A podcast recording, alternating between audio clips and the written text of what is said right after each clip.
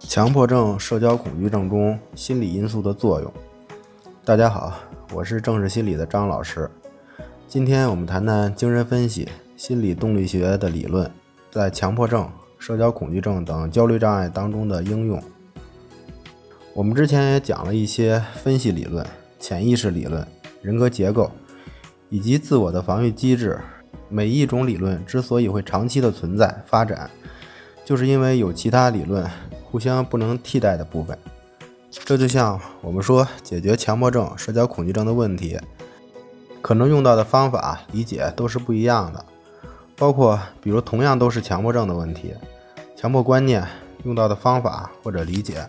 或者来访者的领悟问题的原因、思维方式，可能也都是不一样的。所以呢？这就要求我们在咨询当中要注重，因为现在的心理学体系当中，通常还是会比较注重问题的普遍化。反复的控制不了的思考无意义的事情，这是强迫性穷思竭虑。这个人非常恐惧、自卑，总觉得自己脸红，那种无地自容的状态，就是社交恐惧。所以呢，就把这样一类归结为强迫观念。那样一类归结为社交恐惧的表现，当然这样就简化了问题，可能更容易让我们理解。我们说要解决问题，首先要认识到自己是什么问题，这样才能去解决它。但是我们说个别化就是特殊性的，还是要结合每个人的具体情况。比如这个人和人接触时紧张，怕不能给别人留下好的印象，而另一个人呢？可能就会觉得这种紧张是很丢脸的，所以，我们看一个人的认知是希望给别人好的印象，而另一个人的认知呢，是不想被别人看到自己不好的地方。然后，这两种认知表现都是紧张冲突，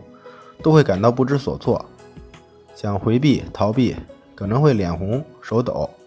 不自然，眼神不敢与人对视，这种紧张的表现。我们今天再谈一下分析理论，它是基于心理冲突和创伤的理论基础。我们说人都不是一下子长大的，成长是一个过程，在这个过程当中呢，会有一些问题、创伤，而有些问题呢是被我们顺利的解决了，这就是成长；而有些呢，因为毕竟在成长过程当中，自身可能认知能力是有限的，包括重要的课题，他们的认知或能力。可能有些也是认识不到的，所以呢，这些问题就会被压抑，就是我们解决不了的，就把它忘了。但是这种方式呢，毕竟不是一劳永逸的，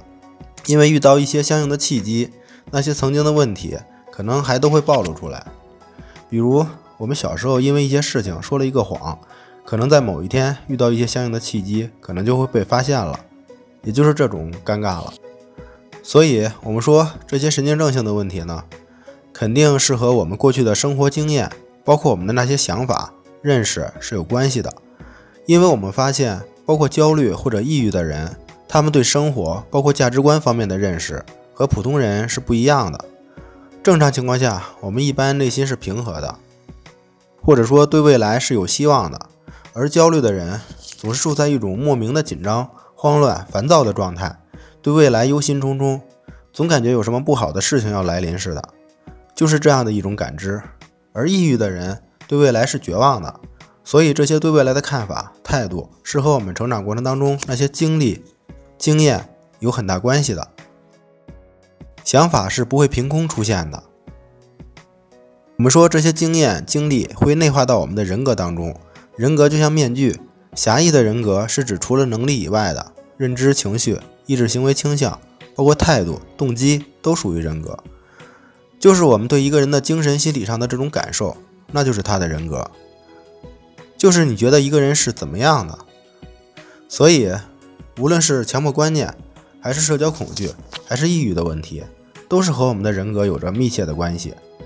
我们所谓的这些症状，都是来源于我们的经历和我们这些结构化了的人格。这就是我们为什么要强调系统综合的方法，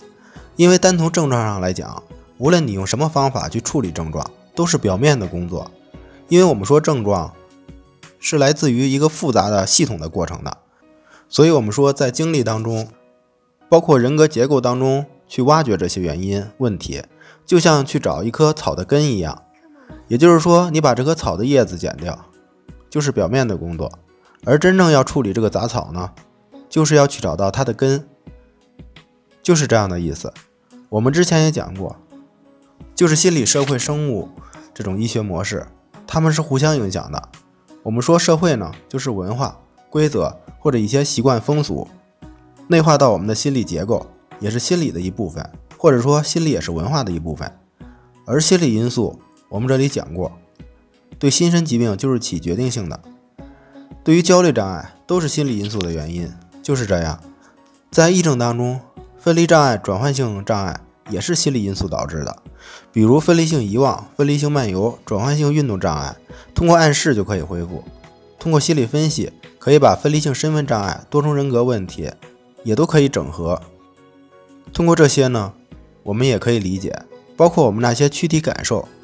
比如焦虑当中心动过速的问题，或者偏头痛，或者腰部、腿部的那种不适的感觉，也说不上具体是哪里，如同内感性不适一种感觉的问题，这其实也是心理原因，